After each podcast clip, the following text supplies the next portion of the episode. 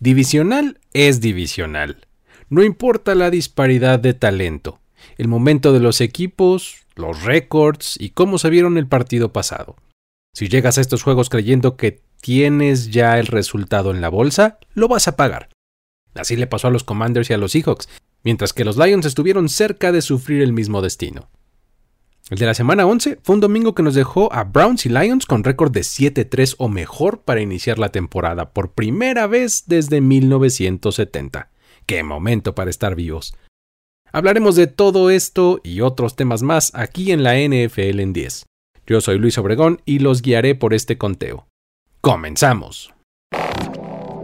Comienza la cuenta regresiva para el podcast que resume la acción de tu fin de semana NFL. La NFL en 10.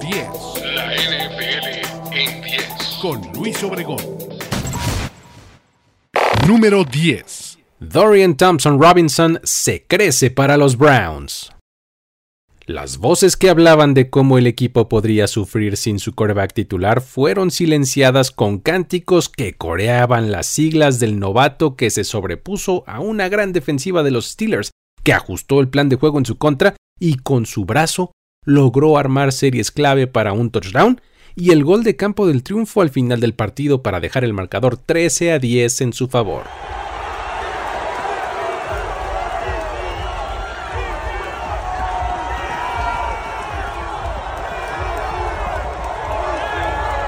¿Será que esto es una señal de que la afición de Cleveland quiere ver más al joven quarterback en el futuro?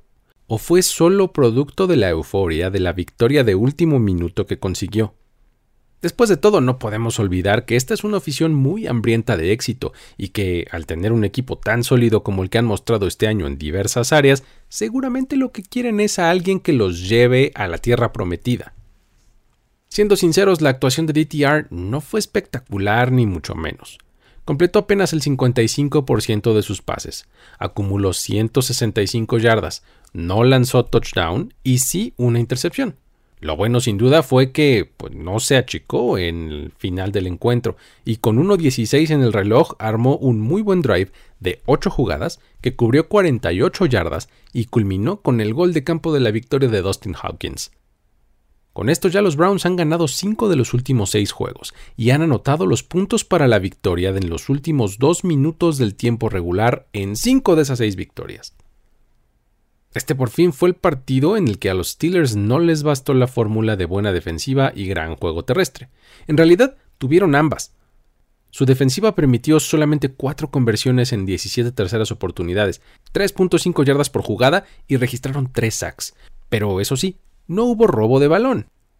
Atacando por tierra, Jalen Warren y Najee Harris sumaron más de 160 yardas, incluyendo una escapada de Warren para 74 que terminó en touchdown. Sin embargo, una vez más, fueron dominados en prácticamente todos los departamentos estadísticos. Este resultado desempata los récords e intercambia posiciones entre Steelers y Browns en la AFC North. Pittsburgh queda con marca de 6-4 y Cleveland de 7-3, en tercero y segundo lugar del pelotón respectivamente. Los juegos divisionales siguen para Pittsburgh, que visita a los Bengals el domingo, mientras que Cleveland va a visitar a los Broncos. Número 9. Victoria de infarto para los Lions.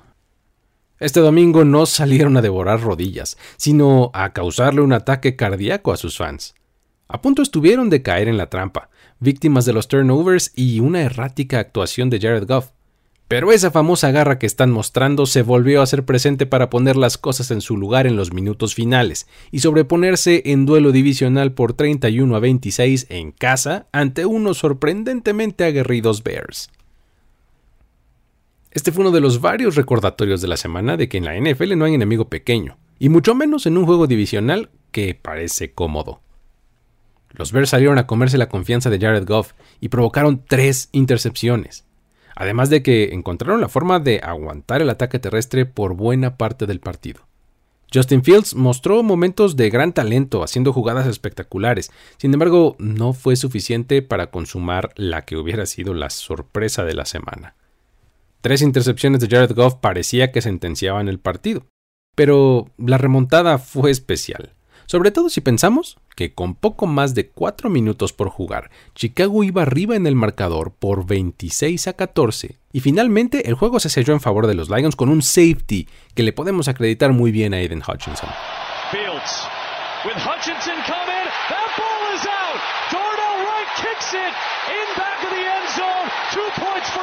Eminem, el famoso rapero oriundo de Detroit, nos hizo saber lo mucho que sufrió él y seguramente también todos los fans de los Lions con su publicación en X, diciendo, No lo puedo creer, increíble. Lions, gracias por el ataque cardíaco. ¡Vamos! Claro, todo esto involucrando palabras mucho más altisonantes, ¿verdad? Pero algo así dijo. Al ataque, Amon Ra. Brown se lució con 8 recepciones, 77 yardas y un touchdown, con lo que pasó a Odell Beckham Jr. y Michael Thomas en el segundo lugar histórico de juegos de al menos 6 recepciones en sus primeros 3 años de carrera en la NFL. Solo Justin Jefferson tiene más. Tras este divisional, los Bears siguen en el fondo con marca de 3-8 y enfrentan a otro rival del grupo de Minnesota el próximo lunes por la noche. Mientras tanto, los Lions aprovechan para solidificar el liderato de esta división con su 8-2, récord que alcanza por primera vez desde 1962.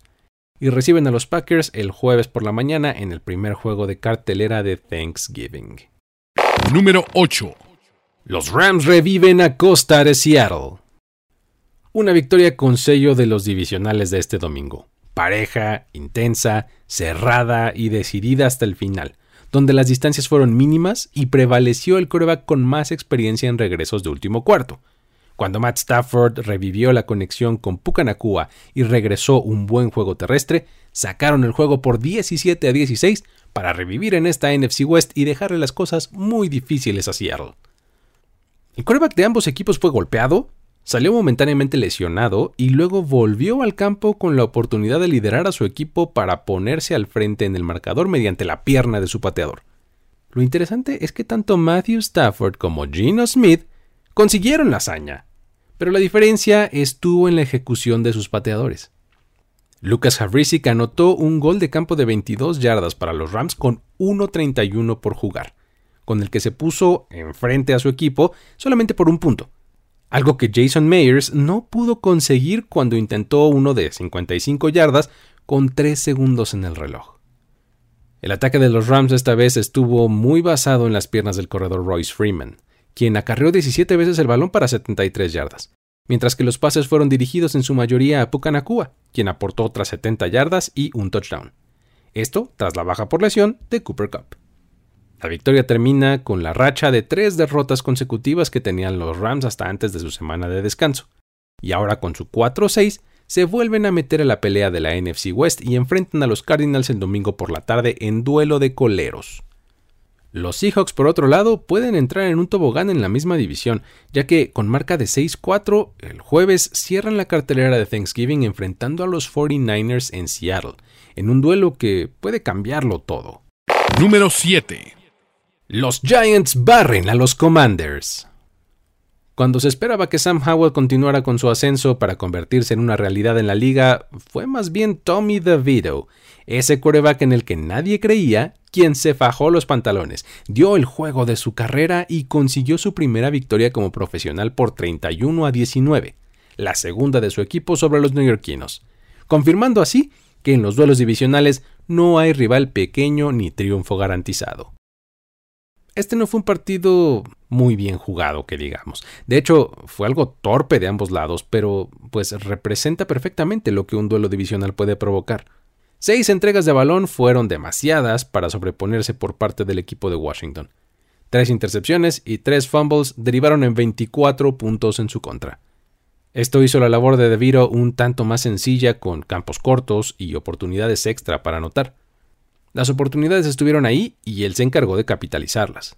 Su mejor aliado para esto, sin duda, fue Saquon Barkley, quien tuvo un juego como los de sus mejores niveles.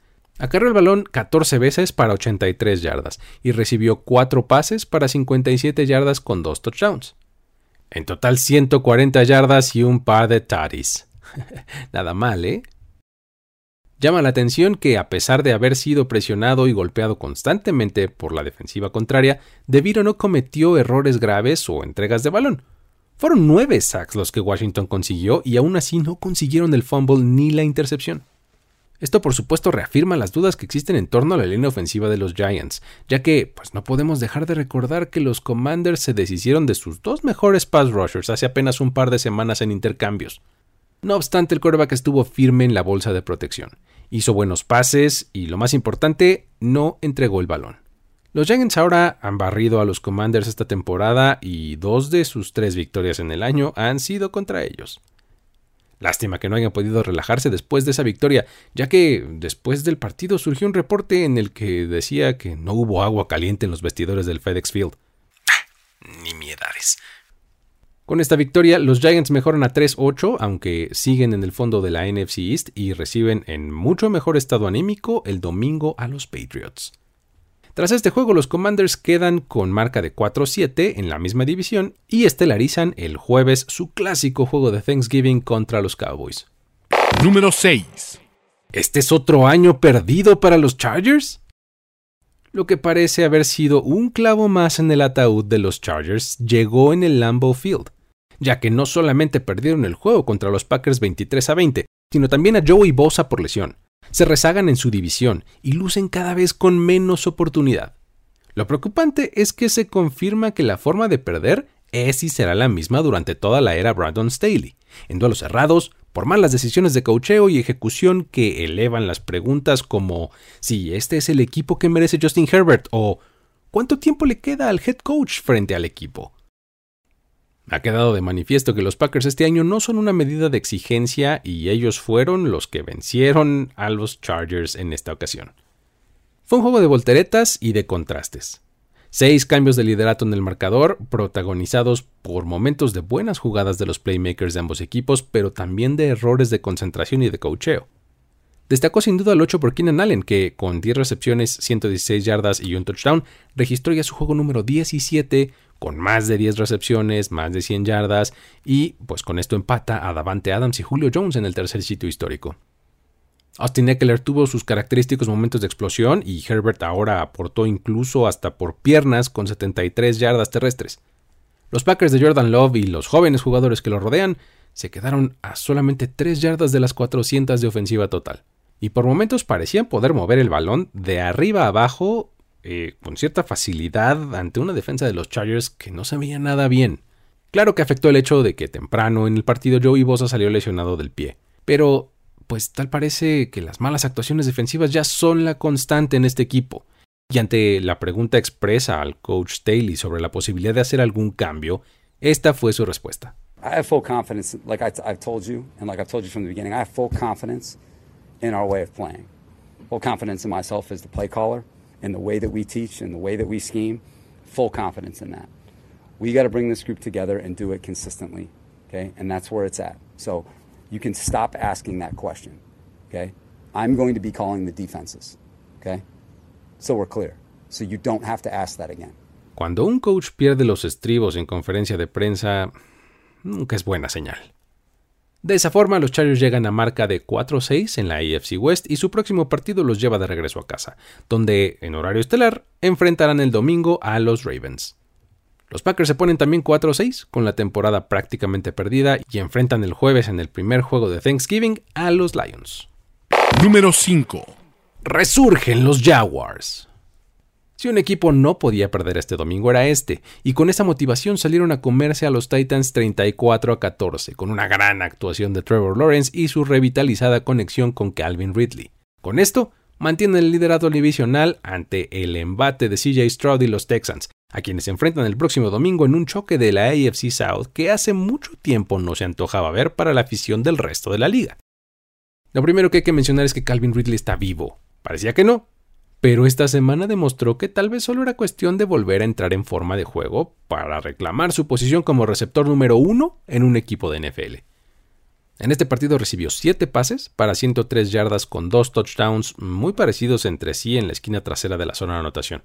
A esto hay que sumarle el momento inspirado en el que salió Trevor Lawrence, quien dio un juegazo en el que completó el 75% de sus pases para 272 yardas y dos touchdowns sin intercepción. Pero además corrió para 17 yardas y un par de anotaciones más. De hecho, esta es la primera vez en la carrera de Lawrence en la que registra múltiples anotaciones por cada vía en un solo partido. Sí, su victoria fue muy satisfactoria y es probable que esta haya sido una de las mejores actuaciones ofensivas del equipo en lo que va de la temporada, pero ni siquiera ellos mismos pueden evitar mirar hacia el fin de semana siguiente. Por el momento en el que se encuentran, todavía están en la cima con su 7-3, pero ahora juegan el puesto al visitar a los Texans del increíble CJ Stroud el siguiente domingo. Es algo que ya queremos ver todos y ellos ya se están preparando para enfrentarlo. Por su parte, los Titans parecen estar fuera de la conversación del resto de la temporada con su 3-7 en la AFC South, aunque van a recibir a unos todavía peores Panthers la siguiente semana. Número 4. Tyreek Hill y Jalen Ramsey salvan a los Dolphins. En un juego donde Miami hizo su usual festival de yardas, pero coqueteó con el desastre a base de errores, lesiones, entregas de balón y goles de campo fallidos, tuvieron que ser una chita como receptor y un halcón como esquinero quienes inclinaron la balanza para sacar una victoria todo lo torpe que quieran ante los Raiders, pero más necesaria que el aire para devolver la credibilidad a este equipo como contendiente en la AFC. Lo de Ramsey fue verdaderamente espectacular, no solamente porque tuvo un par de intercepciones en el partido, sino por la forma en la que realizó estas intercepciones. En la primera se estiró horizontalmente para robarle el balón prácticamente de las manos al receptor de los Raiders, y en la segunda se despegó del piso con un gran resorte y se estiró ahora verticalmente para llevarse el balón en su propia zona de anotación, evitando así un posible touchdown, con lo cual además selló el triunfo de su equipo. Estos dos robos ayudaron a que los Dolphins se sobrepusieran a tres entregas de balón de ellos mismos en el partido, una intercepción y dos fumbles, además de un inicio en el que fueron bastante poco efectivos, al grado de que se fueron al medio tiempo solamente ganando 14 a 13, cuando pues se habría esperado que esto fuera con un margen mayor. Lo de Hill estuvo en línea con las actuaciones que ha tenido hasta el momento en la temporada 2023. Acumuló 146 yardas en 10 recepciones y tuvo un touchdown en el que la defensiva simplemente no lo pudo alcanzar. Las lesiones también fueron un punto interesante en el partido, ya que el mencionado Hill abandonó el campo, aunque él luego volvió, pero el que preocupa más es Devon Achen, quien estaba regresando del IR y pronto volvió a dejar el campo al resentir la misma rodilla que lo había hecho perderse varios partidos. De acuerdo con los reportes, no es nada de gravedad, pero el equipo decidió cuidarlo y mantenerlo al margen de la acción por el resto del juego. Con este resultado, los Dolphins mantienen el liderato de la AFC East gracias a su marca de 7-3 y salen favoritos con su próximo duelo divisional en el primer partido de Black Friday de la historia, en el cual se enfrentarán a los Jets en Nueva York. Mientras tanto, los Raiders pierden un paso en la AFC West por su marca de 5-6, además de que les espera un choque ante los líderes Chiefs este domingo en Las Vegas. Nos dirigimos al final de este conteo, pero antes quiero recordarles que si ya están viendo esto en formato de video, hay que dejar un like. También, si están escuchando esto en formato de podcast, suscríbanse, dejen un review positivo en la plataforma de su preferencia. Claro que también hay que seguir las redes sociales de Mundo NFL y las mías si es que quieren continuar la conversación por allá. A mí me encuentran como arroba el buen Luigi. Ahora sí, vámonos a la recta final. La anomalía, lo extraordinario, lo raro, lo excéntrico y lo exuberante que rodea los campos de juego lo tenemos en historias de NFL para decir wow. Aquí escucharás relatos y anécdotas de los protagonistas de la liga que te sorprenderán, al estilo de Miguel Ángeles es y yo, Luis Obregón. Busca historias de NFL para decir wow todos los miércoles en tu plataforma de podcast favorita.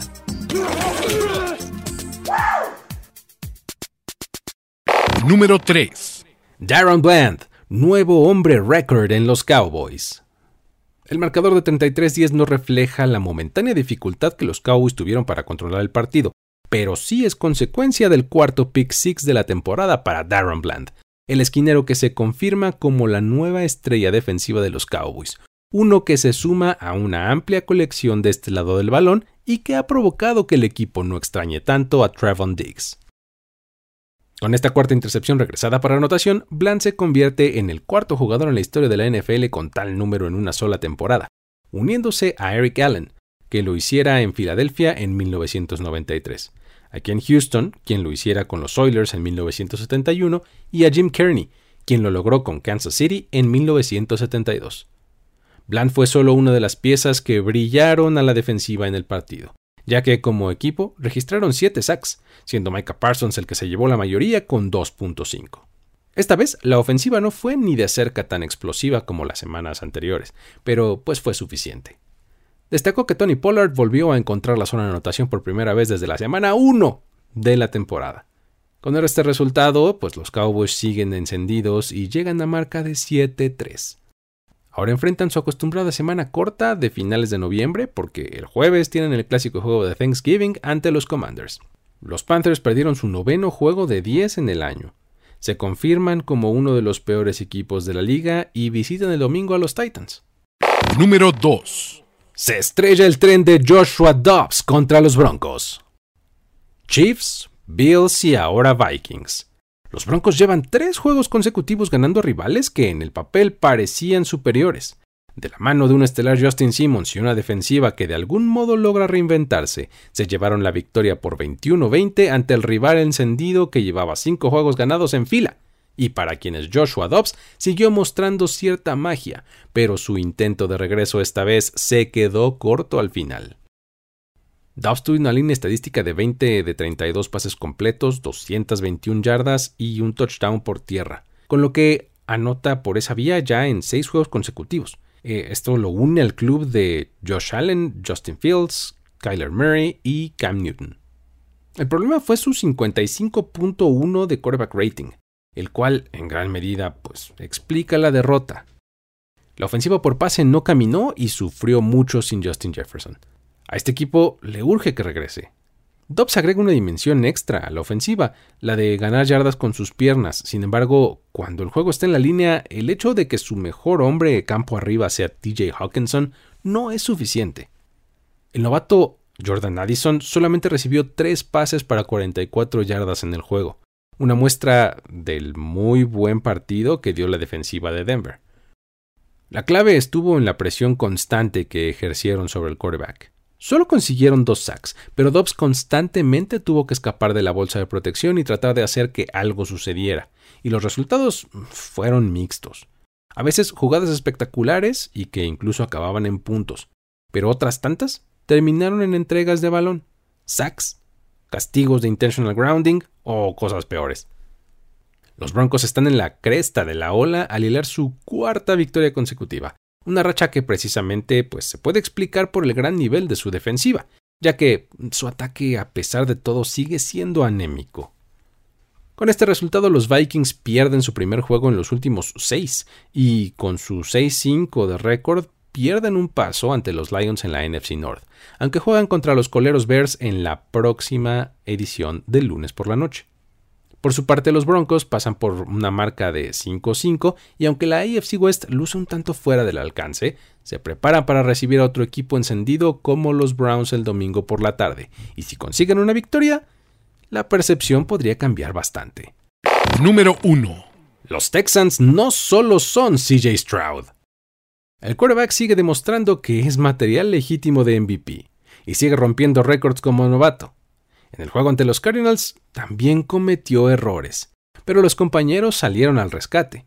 Sus receptores encabezados por Tank Dell y especialmente el juegazo de Devin Singletary desde la posición de corredor rescataron el triunfo de los Texans 21 a 16, demostrando así que este conjunto tiene gran cohesión y está mejor entrenado que muchos. Lanzar dos touchdowns y tres intercepciones muchas veces no va a terminar bien para tu equipo. Sin embargo, las 336 yardas de Stroud y la forma en la que repartió el juego encontrando a ocho receptores diferentes llevaron las cosas a buen puerto. Este fue su quinto juego de más de 300 yardas y un pase de touchdown, con lo que se vuelve el cuarto novato en la historia en lograrlo. Llega a este club con Daniel Jones, Justin Herbert y Andrew Luck. Ahora vale mucho la pena hablar de Devin Singletary, ¿eh? porque eh, está convertido en una verdadera arma para los Texans. En esta ocasión tuvo su segundo partido al hilo con más de 100 yardas por tierra. Para ser precisos, terminó con 112 en 22 acarreos con un touchdown. En partidos como este, en el que los Cardinals presentaron muy buena resistencia y por momentos sacaron de la zona al quarterback, un aliado como Singletary puede resultar clave. Esto también nos lleva a reflexionar sobre cómo este equipo sigue venciendo a, otros que atraviesan por muy buen momento, Lo hicieron la semana pasada con los Bengals y ahora lo hicieron con los Cardinals que tenían una motivación importante por el regreso de Kyler Murray y James Conner, que los tiene jugando mucho mejor que antes. Ahora tienen un récord de 6-4 y van a buscar un golpe hacia la cima al recibir a los Jaguars en casa la próxima semana. Mientras tanto, los Cardinals pasan a récord de 2 ganados y 9 perdidos en la NFC West, donde reciben el próximo domingo a los Rams. La NFL en 10. Así terminamos el conteo de esta semana. Recuerden que para más análisis, información y otros ángulos de estos y el resto de los partidos, lo mejor es seguir a Mundo NFL en todas sus plataformas. No dejen de visitar nfl.com diagonal mundo, seguir redes sociales en arroba mundo NFL, suscribirse a los feeds de los distintos podcasts que existen y también al canal de YouTube. Mi nombre es Luis Obregón y si quieres que sigamos la conversación en redes sociales, a mí me encuentras como arroba el buen Luigi. Este episodio fue posible gracias al apoyo de Carlos Mercado. Me despido de una edición más de la NFL en 10. Hasta la próxima. Ya eres parte de la conversación NFL de esta semana. La NFL en 10. La NFL en 10. Conductor y productor ejecutivo Luis Obregón. Voz en off y diseño de audio Antonio Sempere. Una producción de primero y 10 para NFL. La NFL en 10.